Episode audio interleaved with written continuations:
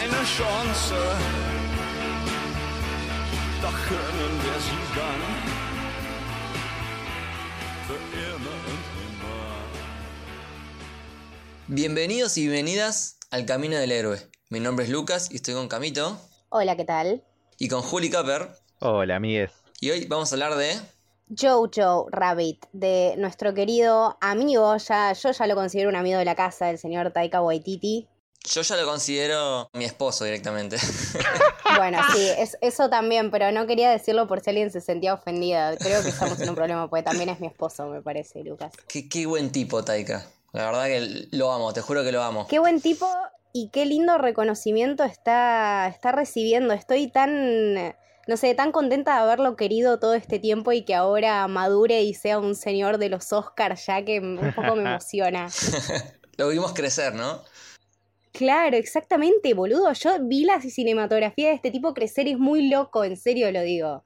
Después podemos tirar algunas recomendaciones de, de sus películas pasadas. Tengo, yo tengo acá para, para tirar unas, unas lindas que después pueden encontrar fácilmente por o Avenida Torrent o por los lugares de streaming. Así que después al final pasamos unas recomendaciones. Genial. Bueno, pero hablemos de Jojo Rabbit, que tengo que decirlo, fue mi película favorita del año pasado. O sea, creo que objetivamente Parasite fue la mejor película del 2019, pero Jojo Rabbit, en lo que es gusto personal, se llevó mi corazón.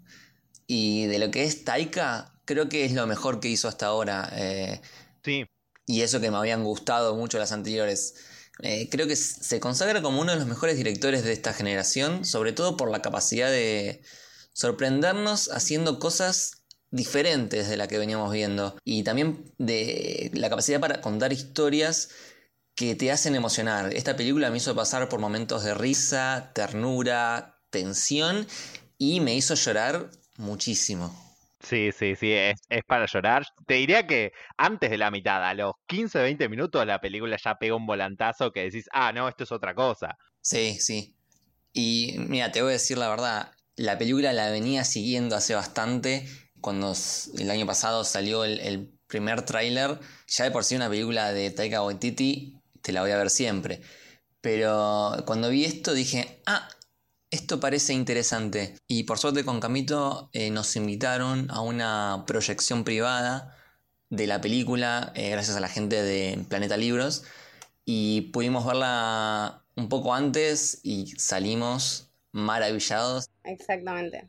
Eh, sí, aparte eh, nos regalaron eh, el libro que es donde Taika, bueno, en, en el libro en el que se basó para crear esta, esta historia de Jojo Rabbit, se llama El cielo enjaulado, es de Christine Leunens. Sí, Eh, lo tengo como lectura de verano, pero nada, me parece que es súper interesante, sobre todo el tema de, de cómo se tocó, ¿no? Este suceso tan, tan importante y tan delicado que aún hoy, nada, es muy jodido hacer una peli de la Segunda Guerra Mundial y salir bien parado. Creo que la base sobre la que se sentó para armar la película, que es justamente una sátira, me parece que le dio lugar a poder hacer todas estas cosas que hizo con el humor, con, con las emociones, eh, y que lo hizo perfectamente bien. eh, qué sé yo, yo me divertí, me preocupé, eh, lloré, eh, pero siempre todo con esta estética de... eh, que todo por afuera es lindo, ¿no? Eso está buenísimo, también es bastante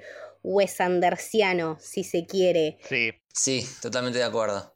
Eh, bueno, y esta película se autodenomina, Taika la menciona como una sátira anti-odio. Le queda perfecto. Le queda perfecto, sí. A mí me encanta que no es una película sobre los nazis son malos porque, hola, 2020, we know.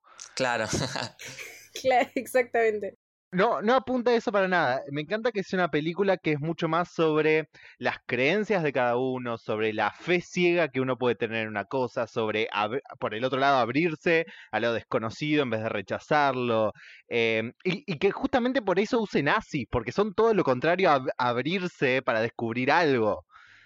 Exactamente, pero, pero de alguna manera aún así te transforma, tipo, con esta manera de tomarse la situación, te transforma, digamos, de alguna manera el punto de vista y ya de ponerlo en el lugar de un niño también te genera un montón de otras cosas y te genera empatía de, de otra manera. Em, de hecho, salió también mucho este tema de que hay que tener mucho cuidado, ¿no? Justamente cómo se toca esto de la Segunda Guerra Mundial, de los nazis, de Hitler y todo eso, porque la gente tiene miedo que, como dijo Juli, en el 2020 nosotros no sepamos que los nazis son malos. Mirá, Claro. eh, me parece una boludez, eh, sinceramente, no, no tengo otra manera de, de decirlo. Si vos en 2020 te dejás influenciar por una película que encima ni siquiera quiere lograr eso, eh, porque en ningún momento siento que busca la empatía con los nazis, No. nada, no sé, siento que, que para esa persona quizá el, el- el propósito de la película no se cumplió. Creo que no es ese, que es otro. Sí, e incluso como vos decís, el punto de vista de un chico, recién lo pensaba y hasta, hasta la convierte un poco en una película medio coming of age. Totalmente. Tipo, como Claro. eh, la, la aventura que él tiene para eh, convertirse en la persona que tiene que ser y no en lo que, en, en los ejemplos que busca en el mundo. Es, Claro. Eh, está muy bien seteado el punto de vista. Lo que hablaban del humor negro, los primeros 15 minutos, que es palo tras palo de humor negro, que vos te cagás de risa y decís, esto está mal, no me puedo estar riendo de esto, pero sí, sí, pero te reís igual. Te- es un recurso, ni siquiera es que la película e- es una, una sátira todo el tiempo, es un recurso para meterte en la historia y cu- cuando pega el volantazo después, ya estás enganchado con los personajes y vas directo al viaje y es buenísimo.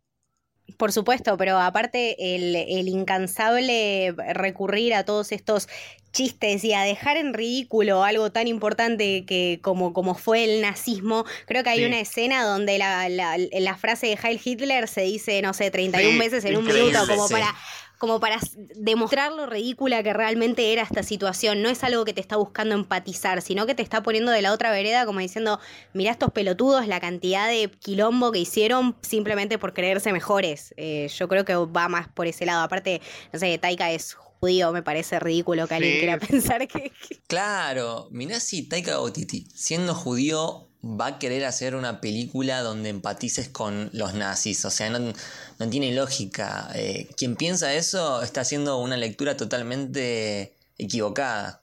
Sí, no, no, es que hay, hay que tomarlo como lo que es, y el título te lo dice bastante claro, es una sátira anti-odio, es, es la manera más linda para mí de reconstruir un, un momento tan difícil como fue el nazismo y la Segunda Guerra Mundial, aparte, como decíamos, desde el punto de vista estético, eh, me acuerdo que Taika eh, leí que había hecho como una investigación y resulta que en Alemania todas estas películas noso- que vimos a lo largo de toda nuestra vida de gente vestida de gris, de negro, todo deprimente, no era nada así. O sea, Alemania estaba como en su prime y era todo Sí, sí. bastante colorido y bastantes cosas.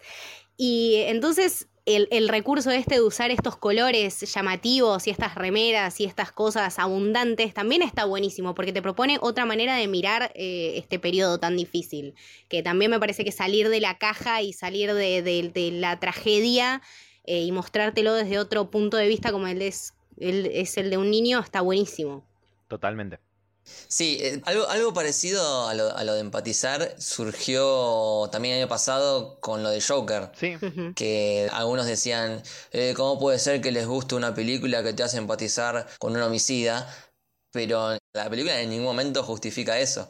Y acá lo mismo, o sea, si te sentís ofendido, probablemente seas nazi, no sé.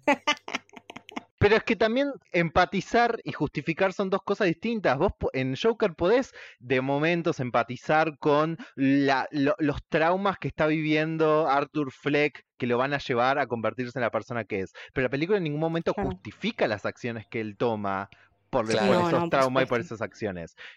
Y acá ni siquiera empatiza, o sea, porque los cuatro personajes principales de la película, si se quiere, ¿eh?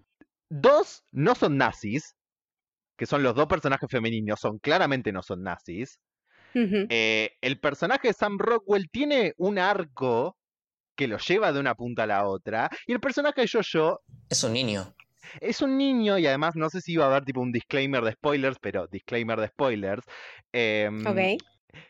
Elsa misma le dice, no sos un nazi, Sos un chico que le gustan las, las esvásticas y los uniformes porque quiere pertenecer a algún lugar. No hay nazis con los que empatizar. No los hay. Y, y si querés, disclaimer de spoilers de vuelta, el único nazi con el que podés empatizar es Sam Rockwell y se muere.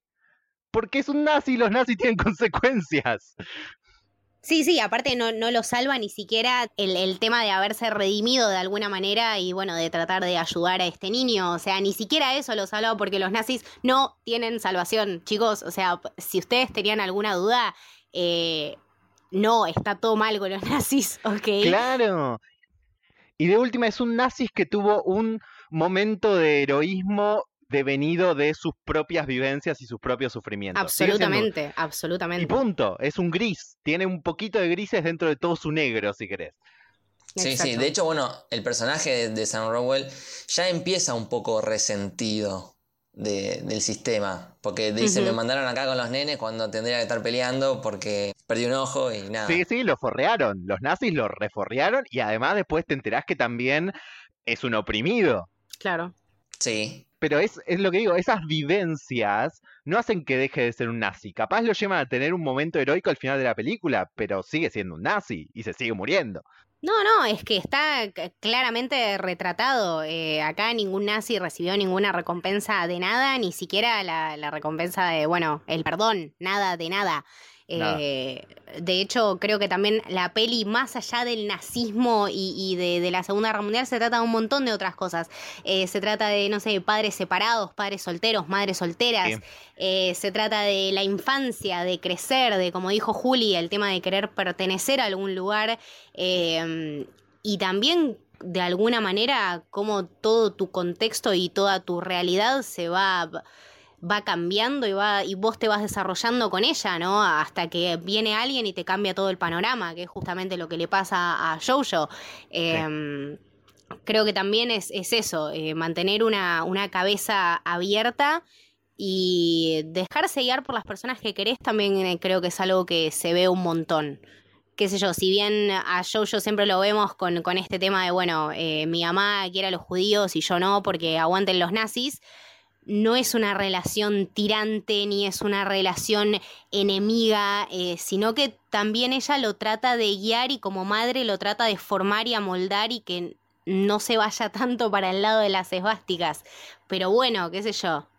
Y hasta donde puede también. Y en algún punto ella, ella le dice a, a, a Elsa en un momento como que es mi hijo. O sea, más allá de si el chabón es fanático de las esvásticas, y yo trato de hacer lo mejor que puedo, y muy bien no me sale porque sigue siendo fanático de las esvásticas, sigue siendo mi hijo y yo lo amo. Y eso es hermoso, está re bien planteado en la película.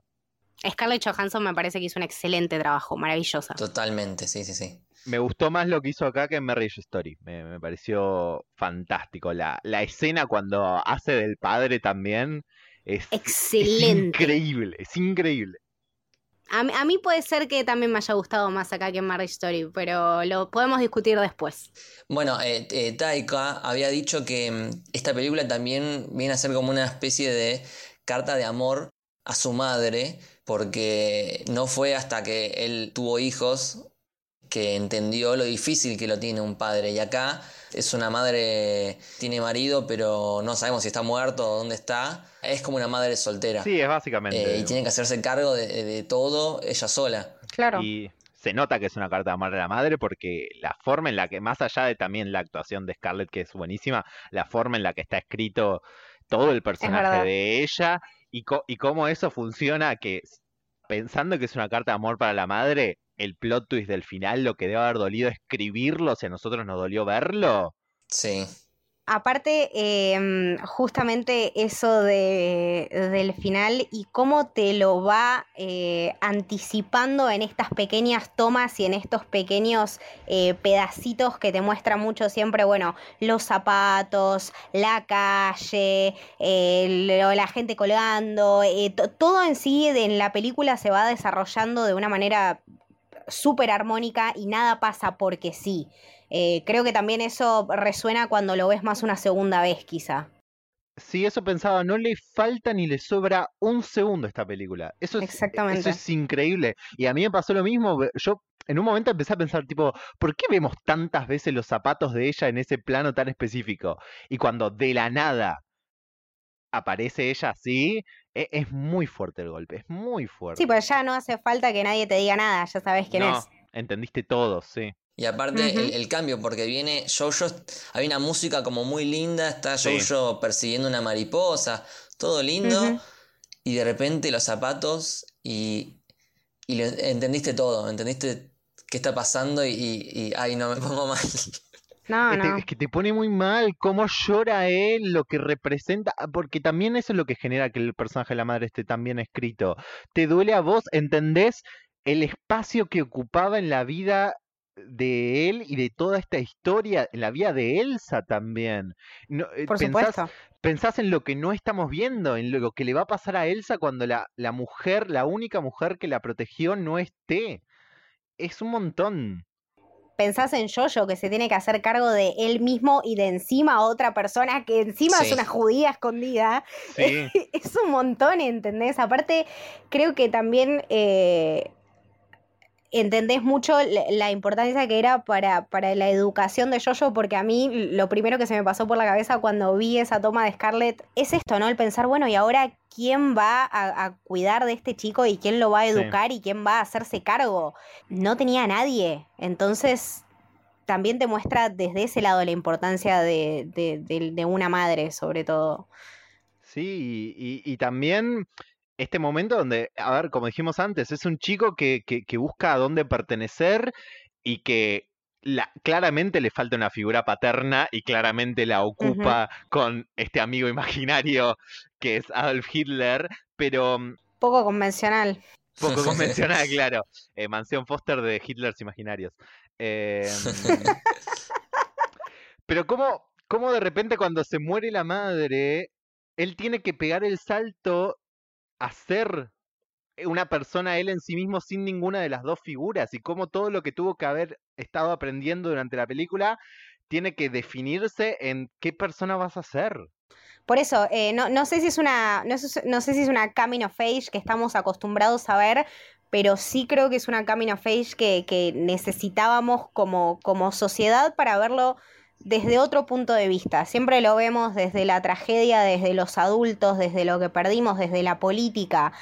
Acá simplemente vemos Sí. un niño tratando de encontrar su lugar en el mundo. Creo que eso también lo hace mucho más puro. Y aparte que Taika cuenta las historias de niños con una simpleza y con una ternura. Tiene un montón de experiencia contando historias de niños. Tiene un corto hermoso que hizo acerca de la interacción en- eh, entre dos chicos arriba, cada uno arriba de un auto y cómo se hacen amigos. Em, tiene un montón de años de, de- y, de guion y de escritura y de creatividad para llegar a hacer esto. Entonces, nada, esto creo que es una obra maestra, por lo menos de la representación de la, nada, de la vida infantil y de la amistad, que es todo lo que Taika Waititi en realidad quiere mostrar, ¿no? De alguna manera con su cinematografía.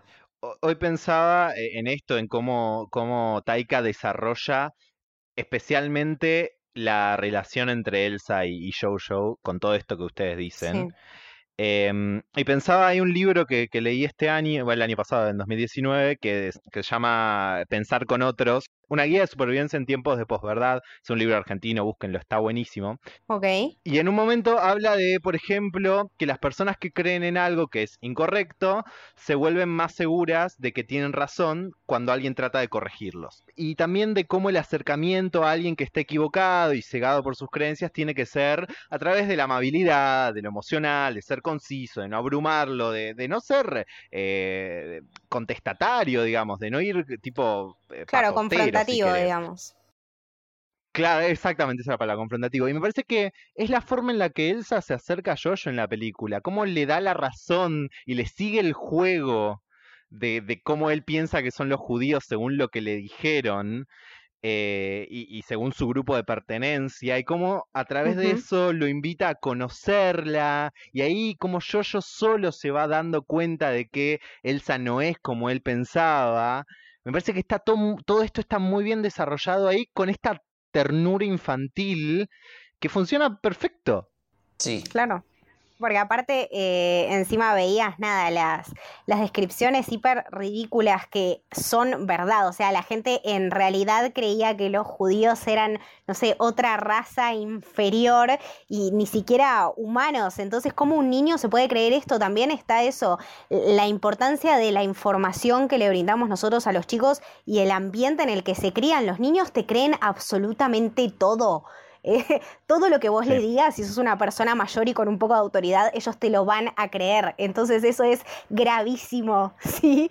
Eh, lo que pasó con, con Jojo justamente eh, es esto, que me parece que es algo re lindo de rescatar, que en un ambiente tan tóxico y cargado de violencia y, y odio y todo eso, él pudo hacer de sí mismo una nueva persona que no lo hizo solo, sino que lo hizo acompañado, pero como la importancia de, rodearse de, en realidad de la gente que, que, a uno lo, lo, quiere y que lo quiere llevar por el camino que es, porque ni siquiera acá hay un buen y mal camino, acá hay un camino que es y un camino que no es.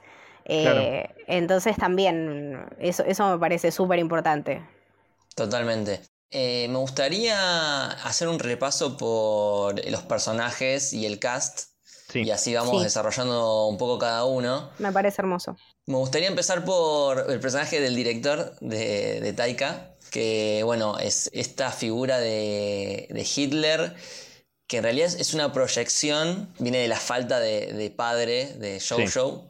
Entonces se arma esta figura casi paterna, porque si vos te fijás al principio, el personaje de Hitler, obviamente más allá de, todo el nazismo, es como bastante copado, digamos. Aparece cuando él está triste, le da ánimos para seguir.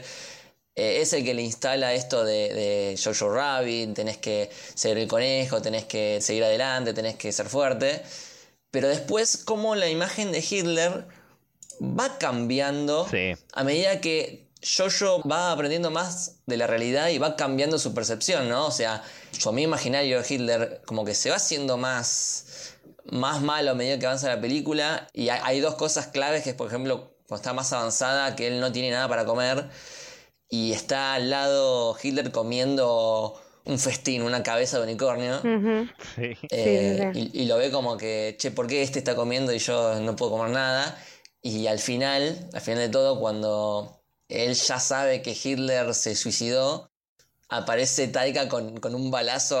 Es hermoso, es hermoso que tenga el tiro, por Dios. Es tan poético y tan Taika Waititi que, no sé, me muero de amor, lo amo.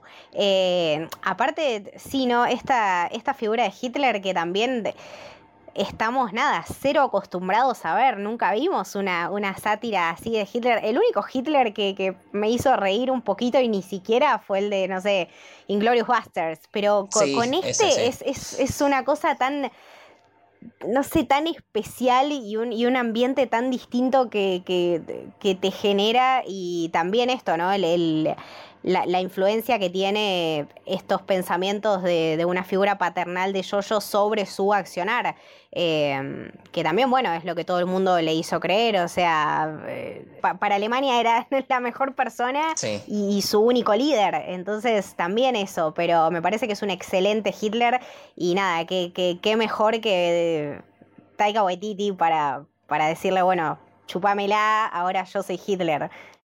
Le habían preguntado a Taika por, por qué elegiste hacer el, rol de Hitler.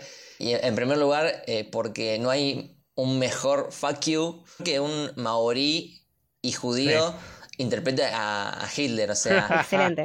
Y segundo, porque tampoco nadie quería hacer de Hitler. Nadie se animaba a hacer de Hitler. Solo él se animó. Y, y, y, también a favor de Taika, a favor de Taika como actor, cómo va interpretando estos diferentes Hitler, este Hitler eh, todopoderoso y figura paterna que se va tiñendo de realidad, como, como decía Lucas, cuando a medida que Jojo va descubriendo cómo es realmente Hitler o cómo es realmente el nazismo. Eh, y, y, cómo, y cómo de repente desaparece de la película porque Jojo ya no lo necesita hasta que vuelve a pensar en él y aparece en este completamente desbocado con un tiro en la cabeza y es otro Hitler diferente y es re violento y Taika lo interpreta perfecto de una punta a la otra. Tiene, tiene un, par de momentos geniales. Cuando mm, empiezan a correr los dos en, en el bosque y él va haciendo. Y él va bailando en cámara lenta. No, no, no, me muero. Esa es una escena hermosa, pero aparte, sí, creo que, creo que eso también es lo que tiene Taika. Tiene, tiene una, no sé, es como una actitud y una, una presencia actoral que es impresionante, porque aparte el chabón, pensar, o sea, pensar lo difícil que es, tipo, dirigir y actuar en una película a la vez, o sea, también lo crítico que debe ser consigo mismo, pero también lo seguro que tenés que estar de lo que estás haciendo, porque nadie puede ser más crítico que vos y decir esto lo estás haciendo bien, esto lo estás haciendo mal. Eh, y la verdad le salió excelente. Em, hablando de, las cosas del principio de la película, como esa, esa interpretación de Hitler bailando, yo, yo no soy de decir que el, el Oscar a mejor eh, edición se lo merece un montaje, pero el montaje del principio de la, de la Beatlemanía hitleriana. Sí, con la canción de los Beatles en alemán. Sí, es, para pararse, aplaudirlo y darle el Oscar a mejor edición. Eh, lo siento, pero es muy bueno, es muy bueno. Sí, sí, sí, tiene, tiene estas maravillas.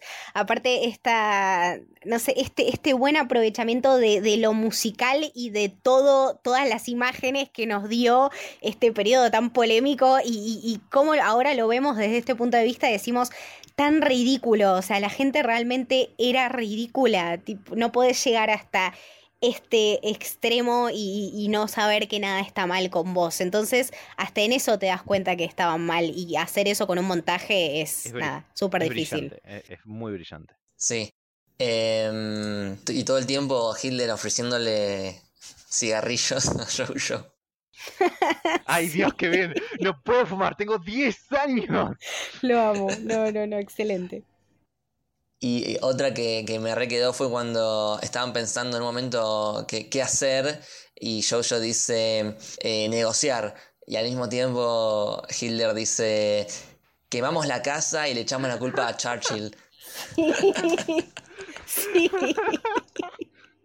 No, es excelente. Tiene estas cosas, estas salidas, ¿entendés? Que literal, o sea, yo no, no, creo que Hitler no haya propuesto esa solución o no hubiese propuesto esa solución de tener esta situación en sus manos. Eh, nada, definitivamente esa hubiese sido una respuesta muy hitleriana, me parece. Sí, estaba, estaba viendo el, el guion también es de Taika. Así que bueno, entiendo todo. Sí, sí, sí. Eh, ahora podremos pasar a su compañero Jojo, que es el actor Roman Griffin Davis, que ganó el Critics' Choice Movie Awards para Mejor Actor Joven y estaba nominado para Mejor Actor en los Golden Globes. Ese, me parece que tanto él como en su momento Jacob Tremblay por, por The Room son la prueba de que deberían nominar chicos chiquitos a, premios grandes. Eh, no, no puede ser que los sigamos evitando. No, no, no. Aparte también me acuerdo de los nenitos de, Florida Project. Eh, que tienen una magia, o sea, realmente los niños son excelentes actores y particularmente estos dos, eh, Jojo y bueno, después vamos a hablar de su amigo, pero tienen una, una, ay no, no, tienen una pureza de alma y una pureza de carácter y una inocencia, pero también eh, un poder de decisión, ¿no? Que están en esta edad súper difícil donde son chicos, pero también entienden todo y también quieren formar parte de este mundo adulto que siempre reclama de su participación, porque el nazismo también era eso, unite, pelea, vení, eh, denunciá. Entonces, nada, le están pidiendo constantemente cosas y él quiere porque es un niño y quiere formar parte. Entonces, eso también creo que lo demuestra perfecto. A mí me parece un actorazo, mal, actorazo. Sí, sí, sí, sí. We must protect him. A todo cost. Sí, sí, sí, sí, por favor. sí. Tengo un dato, es un datazo este. ¿eh? A ver. El padre de Roman Griffin Davis es Ben Davis, no. que es el director de fotografía de Guardianes de la Galaxia. Claro. Claro, claro, claro, de ahí me sonaba. ¡Wow! Ah. Claro, es recheto ese pibe, mira de dónde salió. Claro. Además, me imagino que se, me imagino que se juntan tipo el padre, Taika, James Gunn. Obvio, me muero. Y él está ahí, viste. No me ojo, no me extrañaría que, que ahora que me decís esto lo veamos en Guardianes 3.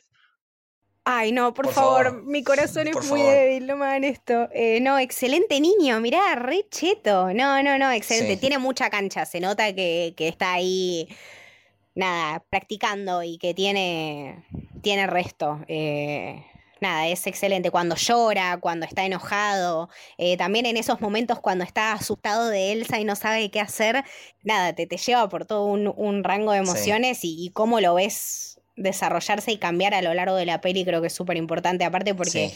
nada, para, para un niño, si bien vemos en la peli que son un periodo de meses los que transcurren, pero para un niño es un montón, y aparte con todo lo que él tuvo que Sí. sobrellevar, entonces también me parece que le brinda ese, ese toque a la peli. Eh, bueno, en, en ese momento cuando la madre está muerta, ese momento también es- está muy bien el, el pibe Sí. como actúa.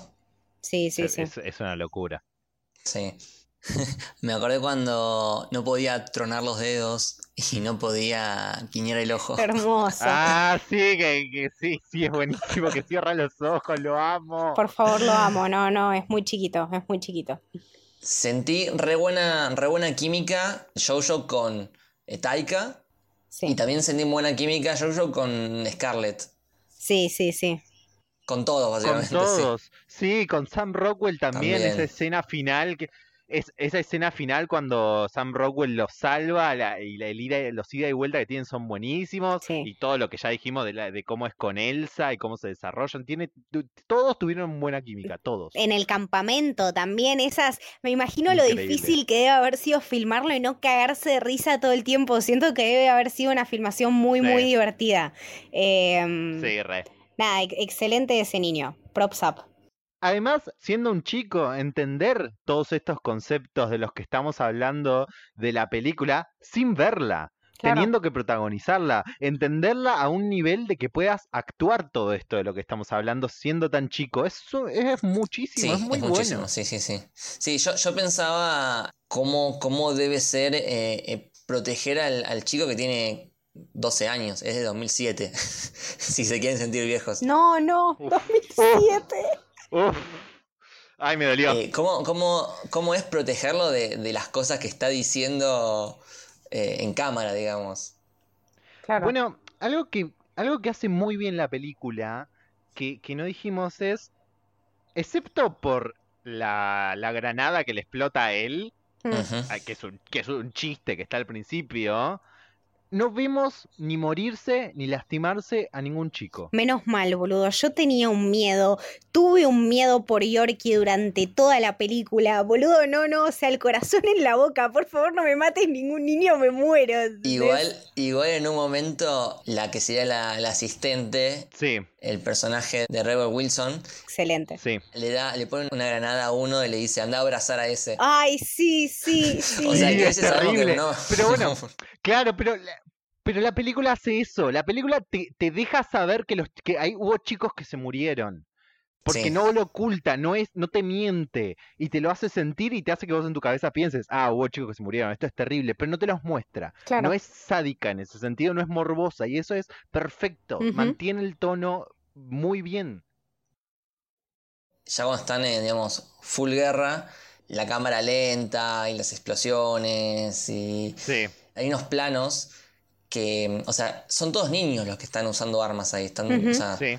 Es como una simbología también de, que los soldados alemanes, obviamente no eran niños, pero sí eran muy jóvenes. Y cómo mandaban a, a- los jóvenes a, a pelear la- las guerras de los adultos. Sí, sí, sí, sí, totalmente. También el tema de, de, bueno, los, los ideales y quizá en realidad eh, por lo que creían que estaban luchando y por lo que en realidad luchaban, que siempre son los intereses de la gente con más dinero y más poder, y en este caso delirios de Dios y de grandeza, que es gravísimo, pero sí, no, no, me parece que, que si mostrarme niños muertos hubiese sido cualquiera mal, Es como que la película sabe, sabe dónde está el límite. Por supuesto. Sí, totalmente. Y todos esos planos que vos decís en ese momento son bellísimos. Es Sí. como una mm, es como una belleza medio chota porque Sí, es, sí, obvio. es- es algo que se ve hermoso y a la vez es completamente triste y horrible. Está Sí, es muy trágico. bien realizado todo eso. Es súper trágico, está muy bien hecho. Sí, sí, parte. hay hay un plano que está Jojo en, en el medio y de atrás de él salen como simétricamente Sí. otros niños con, con armas. Hermoso, her- terriblemente hermoso, Sí. sí. Sí, sí, sí. Em, y otro de los niños que me fascinó fue Yorkie. Es muy buena. Es Eh, tremendo. Este, este actor que no es conocido, no, creo no que no sé, pero No. si no tiene madre o no tiene padre, me gustaría adoptarlo ayer, por favor, porque te juro que lo amo. Es muy lindo. Para los dos fue la prim- el primer largometraje. No, increíble, los Mirá. amo, los amo. No, no, esa química y esas conversaciones hiper ridículas que tenían y, y- y todas las preocupaciones banales de, de niños que tenían, pero también como estaban hablando de temas tan importantes con re poca información y con lo que ellos sabían, es mágico. Es realmente una conversación de chicos. Eh, aparte me, me imagino lo difícil que debe ser escribir un guion para, para esas pequeñas personas. Eh, no, no, me, me pareció fantástico. Y Yorkie me, me encanta, me encanta, me encanta como amigo, me encanta como, como, como ser que está ahí en el medio del campamento, todo, todo vestido de nazi, ridículo, me encanta. Sí. Hay un momento que me encantó que fue eh, cuando está Jojo disfrazado de robot y se encuentra con. Yorkie y, y Hermosos. saben, es, ese abrazo eh, que es tan lindo Qué y aparte que es como re incómodo porque como tiene el traje como que no se pueden abrazar Claro. mucho entonces es como un pequeño abrazo. Es un abrazo de amigos, eh, es así. Sí. Al final, cuando le dice, tipo, no, ahora me quiero ir a abrazar a mi mamá, es como, ay, me muero. No, Sí. sí, sí, me, me parte el alma, te juro. Que es lo que dice también la madre cuando ve pasar un, un camión. Sí, vayan a abrazar a sus madres. sí. Claro, sí, dice Claro. eso. Eh, ¿no, no les pareció muy parecido al, al niño de Up, Yorkie? Ah, tiene un aire, sí, Es- hay algo ahí. Sí, sí, sí, es igual, ya lo habíamos hablado de esto y quiero, quiero disfrazar a ese niño de... Ja- Basta, ya está, lo quiero adoptar. No, no, no, no hay, no hay vuelta atrás. quiero ser la madre y vestirlo del niño de App para Halloween, ya está. Para su cumple, tipo fiestas temáticas. Siempre de app, Claro. todos los años. Mamá, otra vez. sí, nene, callate, sos igual. Igual no lo digamos muy fuerte porque después Disney hace una remake live action de Up y no, no queremos. No, no, es verdad. No, no, na- na- nadie quiere eso, por favor, nadie quiere eso. Dirigida por J.J. Abrams. No, basta, basta.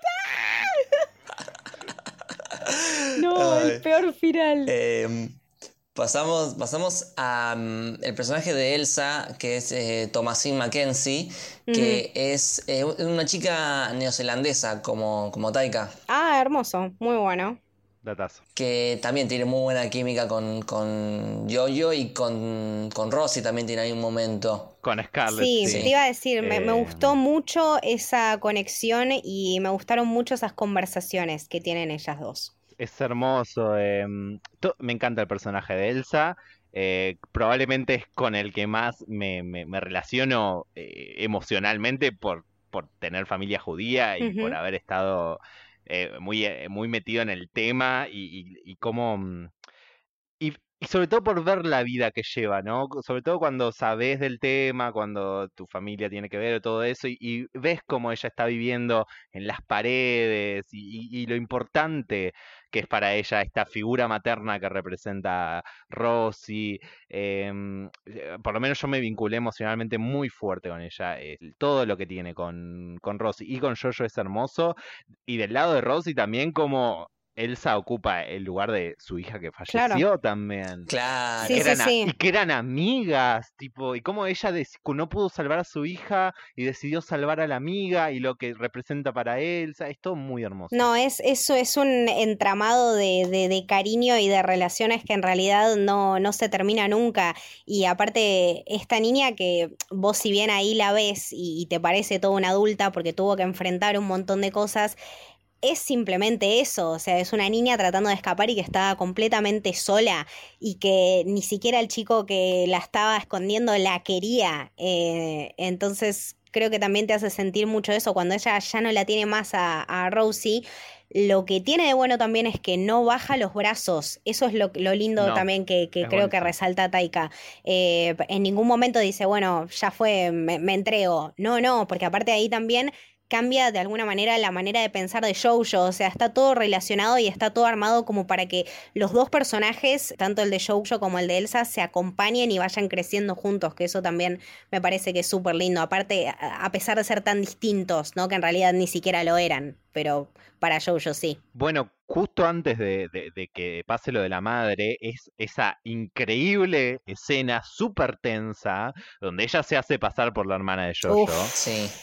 Ahí es cuando dicen eh, 31 veces Hey Hitler. Heil Hitler, gran, gran escena. Pero eh, ¿cómo, cómo anteponerse a ese, a- al peor momento los capacita para que cuando después se muere la madre, ellos puedan sentir que pueden seguir adelante, ¿no? Claro. Porque acaban de salir de una situación tan compleja solos. Exactamente. Y a, a mí me quedó la duda al final, cuando eh, Jojo le ata los cordones, que es algo que lo vimos durante toda la película, que a Jojo no le sale atar los cordones, Sí, bebé. ni siquiera, ni siquiera su madre cuando está colgada. Eh, acá sí le, le ata los cordones, y me quedó la duda si esos zapatos eran los mismos o muy parecidos a los de la madre. Eran, no creo que eran los mismos, pero eran muy parecidos. Eran como, eran claras. eran rojos y blancos. Sí, er- eran claramente zapatos de la madre. Capaz no los Sí. mismos, pero eran de la madre. Claro.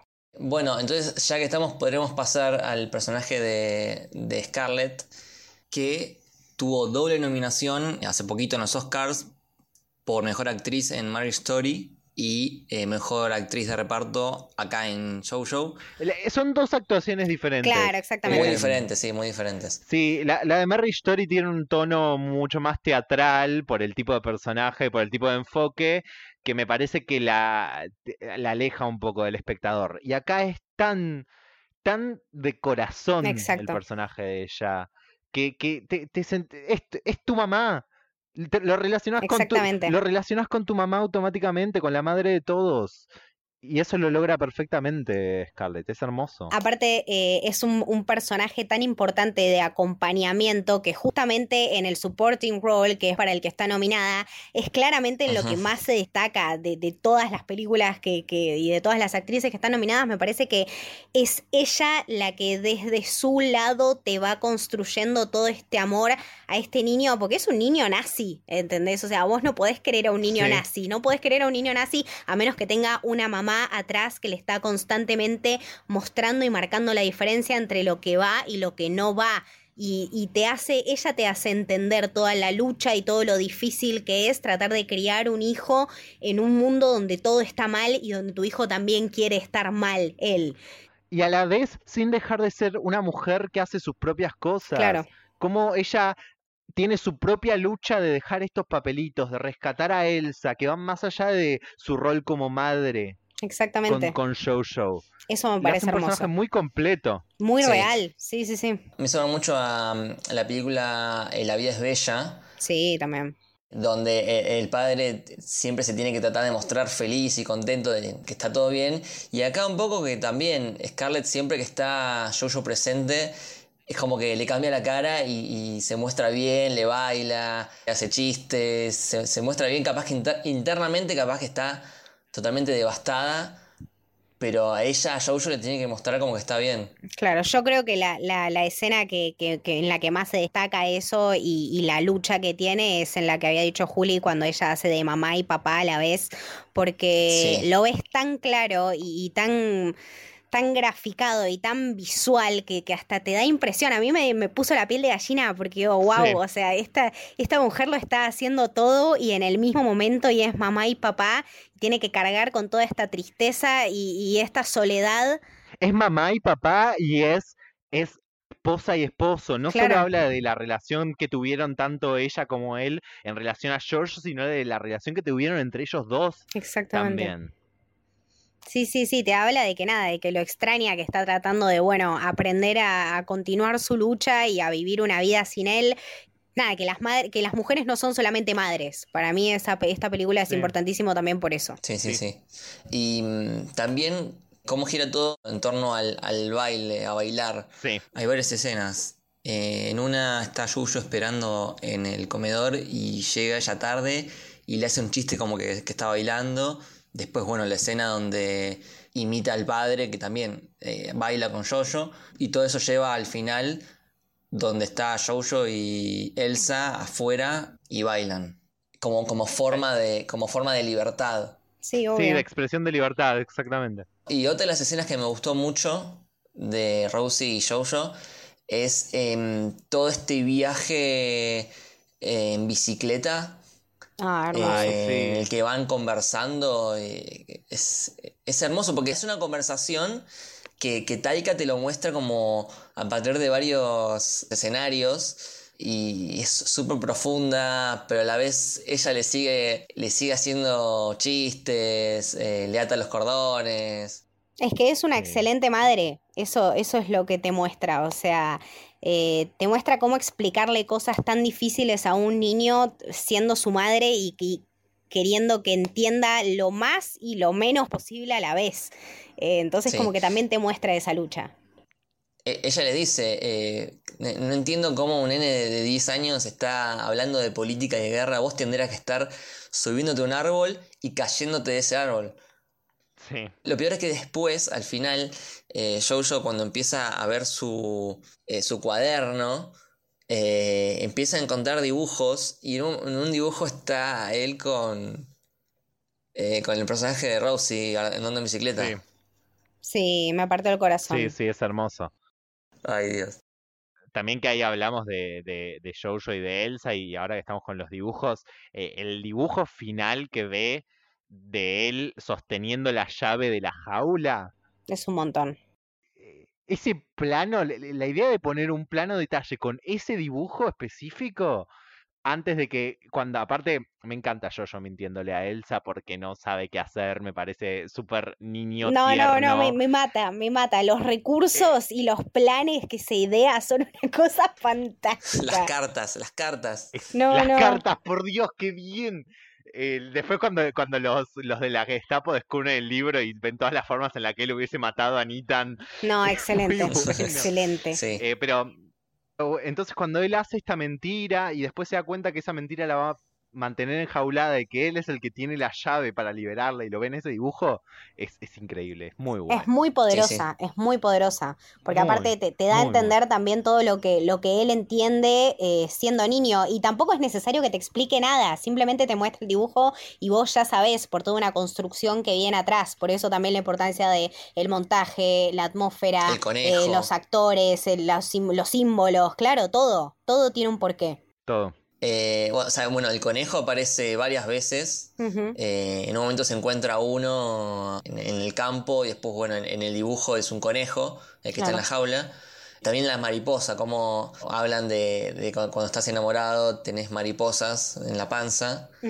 Y también es lo que está persiguiendo él antes de encontrarse a, a su madre. Claro, sí, sí, son, o sea, la, la resignificancia de los objetos también.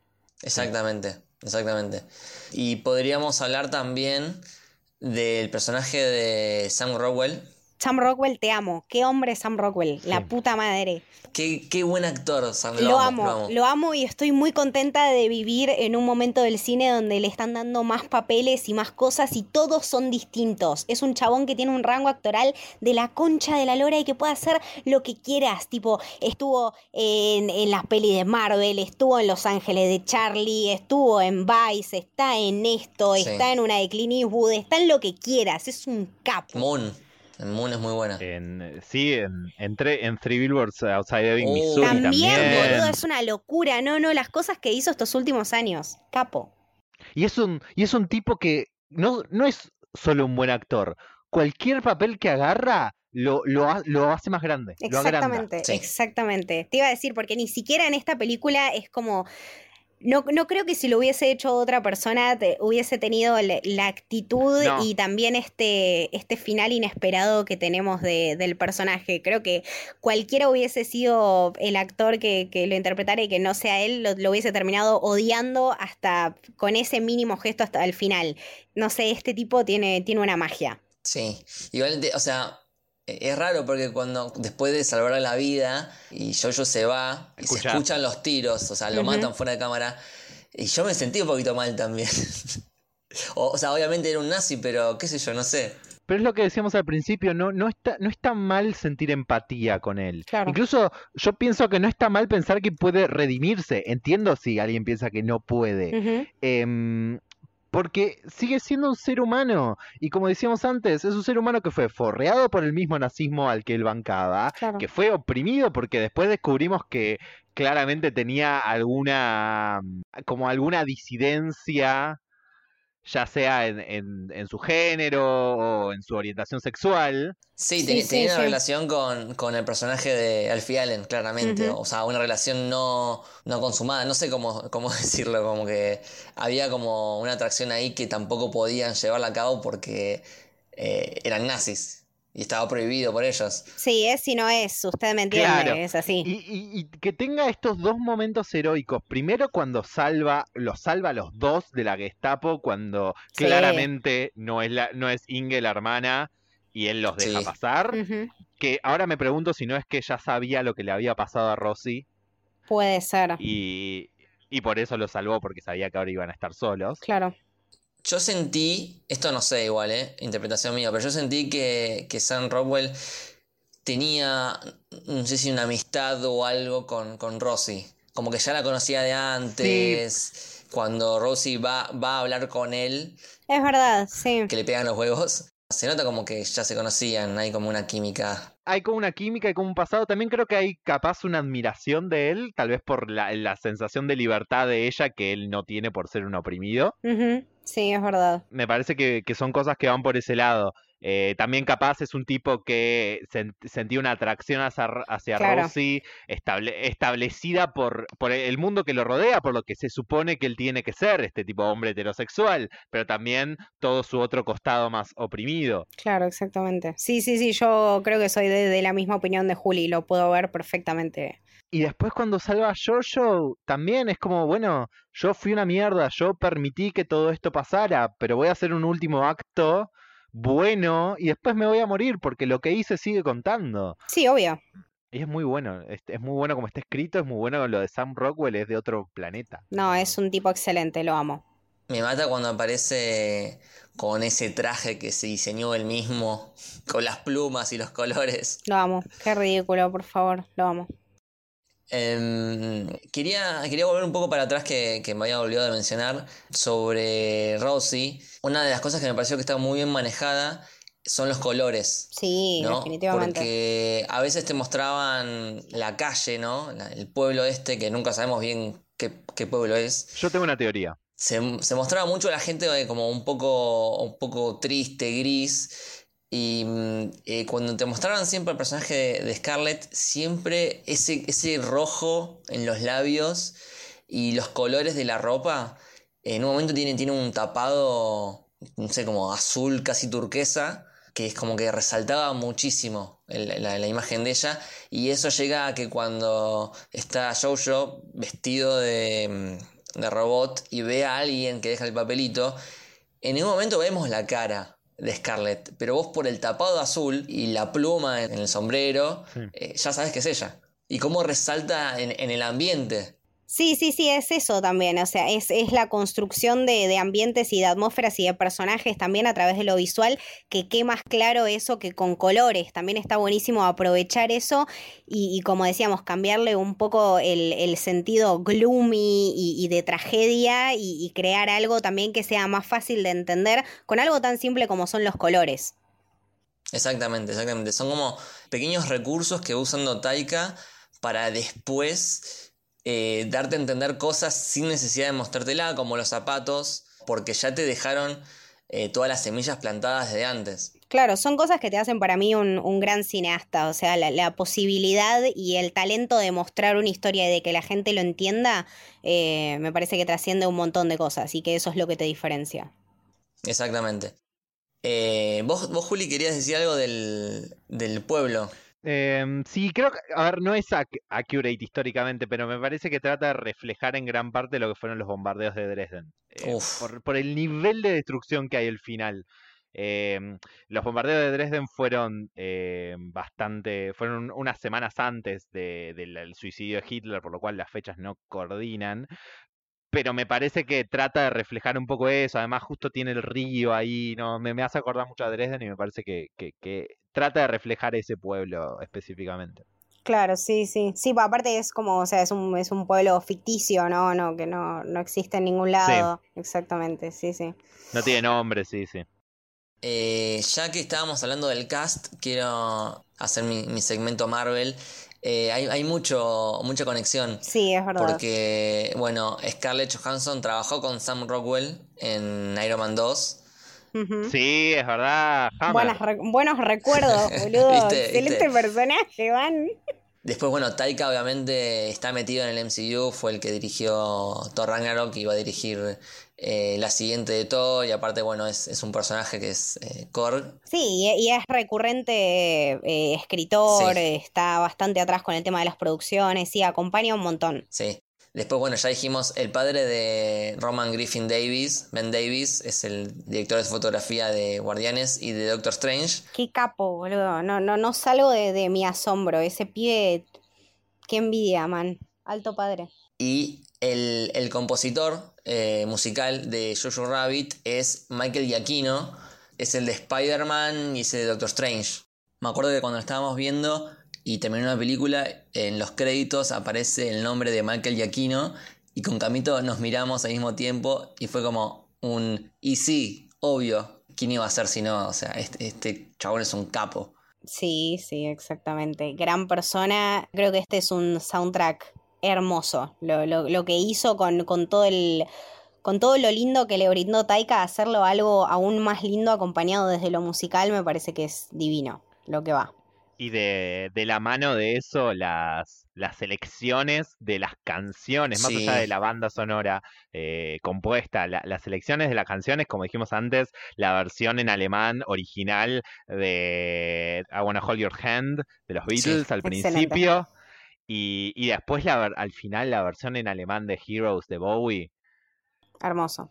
Eh, yo, yo no puedo no emocionarme cuando suena Heroes en una película. O sea, es, Es es ley, para claro. mí. eh, sí, no. me- empieza a sonar una película y yo lloro, tipo, me emociono. Y el momento es hermoso. El final es muy lindo. Sí.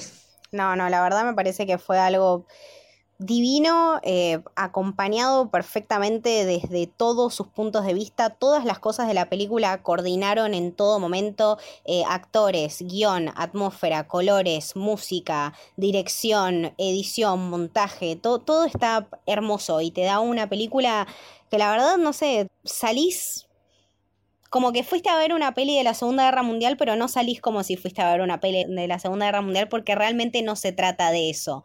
Entonces, me parece que es eso también, la magia de poder resignificar un tema tan importante y, tan cuidado como, como es el nazismo. Eh, me parece que me quedo mucho con eso, con la resignificación de, de las cosas y de los tiempos como van cambiando también. Sí, exactamente. Bueno, eh, yo la defino así, o sea, a priori pensás que vas a ver simplemente una, una comedia negra, que es lo que empieza haciendo, pero después termina siendo muchísimo más. No es una simple comedia negra. Te hace pasar por, por todos los estados de ánimo.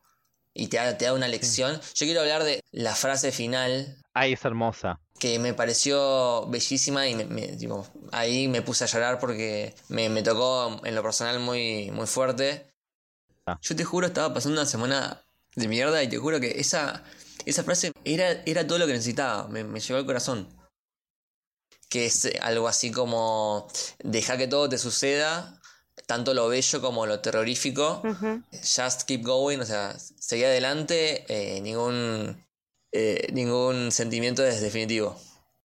Claro. Que es, que es un resumen de la película. eh, Te iba a decir, es básicamente con lo que te vas de la peli. Sí, es eso, es dejar que todo te suceda, lo bello y lo terrible, eh, es parte de la vida y, creo que la gran enseñanza de la película es, ok, cómo mm, cuando crecemos tenemos que aprender a transitar todos esos estados emocionales por nosotros mismos, más allá de tomando lo que necesitamos de, de las influencias y de la gente que ocupó nuestros roles importantes y haciendo nuestras propias conclusiones. Sí, es eso, escribir nuestra propia historia, que también me parece algo que eh, Taika está profesando con, con- con- con sus obras desde siempre. Y nada, que siento que también es una peli súper importante para él como, como director, como escritor, como productor, como artista en sí. Siento que, que, que lo define muchísimo quién es, la clase de humor que maneja y la clase de cine que quiere hacer que quizá no es algo que estamos tan acostumbrados a ver, pero que te lo brinde él con esta creatividad, me parece que está buenísimo y que le brinda un montón al cine. Y me quedo con, además de que va de la mano con todo esto, ellos dos bailando al ritmo de Heroes, Hermoso. bailando libres, con la posibilidad de ambos decidir qué quieren hacer con sus vidas, sin la opresión de nadie, eh, siendo ya casi adultos eh, y, y bailando. eh, es muy lindo. Sí, es, es hermoso. Es, es, sí, es muy visual, muy sensorial y nada, es un, es un viaje divino. Así es, eh, es una película súper crítica hacia la sociedad, hacia el odio y la guerra, pero a la vez es súper llevadera, muy ágil, muy dinámica, y yo ya la vi dos veces y tengo ganas de verla una tercera vez. Sí, sí, sí. Y mm, nada, unas, eh, puedo decir unas recomendaciones Sí, sí, sí, que tengo de, de Taika.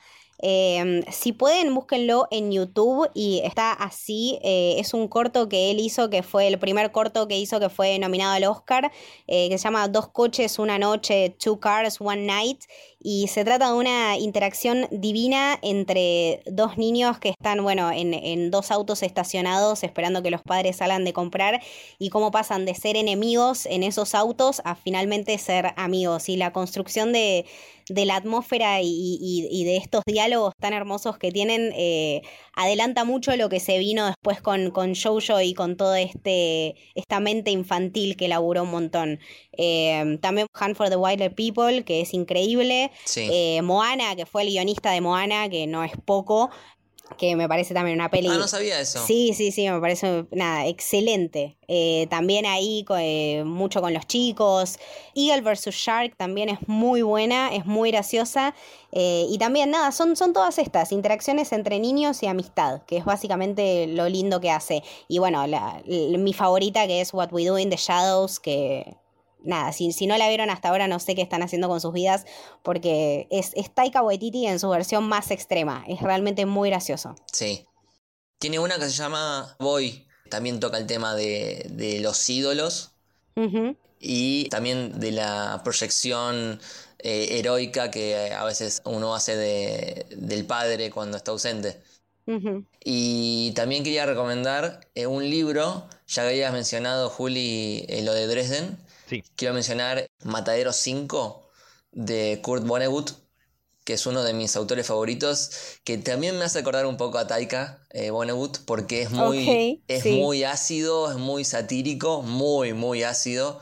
Es un libro muy raro porque el protagonista es como que vive su vida desordenada a través de saltos temporales. Hay cosas muy locas, eh, hay hasta aliens, pero a lo que voy es que una parte importante del libro sucede durante la Segunda Guerra Mundial, durante el bombardeo a Dresden, que fue terrible, terrible. El mismo Kurt Vonnegut es veterano de, de la Segunda Guerra Mundial y estuvo en ese bombardeo, por eso es que escribe este libro. Eh, fue terrible porque fue Estados Unidos quien bombardea a este pueblo alemán, pero sin ningún motivo porque no era un pueblo bélico, o sea, no, no, no tenía soldados alemanes, no tenía armas, era un pueblo civil. Eh, lo bombardea, fue un- una tragedia, una cantidad de muertos increíble. Salvando la, la bomba de Hiroshima era como eh, la mayor cantidad de muertos. Y, segundo, porque aparte eh, había soldados estadounidenses en Dresden. O sea que Estados Unidos bombardea ese pueblo sin importarle su propio ejército. Clásico, Stormtroopers. Claro. Eh, así que es, es un buen approach para, de vuelta, un tema súper serio, pero tocado un poco desde la comedia. ¿Vos, Juli, tenías alguna recomendación? El libro que habías dicho. Em, y el libro que les había dicho es eh, Pensar con otros, una guía de supervivencia en tiempos de posverdad. Es de Guadalupe Nogués y de la gente del Gato y la Caja. Eh, y está buenísimo, enseña mucho de cómo, de qué es la posverdad primero y de, de cómo combatirla, de la necesidad de entender lo que es el consenso científico, las evidencias, pero también desde lo social, desde cómo abordar y cómo comunicar mejor y está muy bueno y te deja muchas cosas muy piolas. Aparte, el gato y la caja les mando un, un abrazo porque son unos genios. Así Sí. que consuman todo lo que sea el gato y la caja. Sí, gente muy de bien. Eh, bueno, genial. Entonces, eh, vamos cerrando. Juli, ¿dónde podemos seguirte? A mí me siguen en arroba Julián Caper, Caper con K en Twitter, en arroba Julián Caper guion bajo en Instagram y por supuesto pueden escuchar por el largo camino el podcast de Doctor Who que hacemos con Leti y lo encuentran en arroba largo camino pod. Camito, A mí me pueden seguir como Camito del Héroe en Twitter, Camito en Instagram con un punto entre la C y la AA. Y a vos, Lucas. a mí como arroba Luke Bashi con mi corte doble L en Twitter y en Instagram. Y eh, Camino Héroe en Twitter. Y Camino del Héroe en Instagram. Deja que todo te suceda, la belleza y el terror solo sigue caminando, ningún sentimiento es definitivo. Rainer Rilke. Esto fue el Camino del Héroe. Espero que les haya gustado. Chau. Adiós.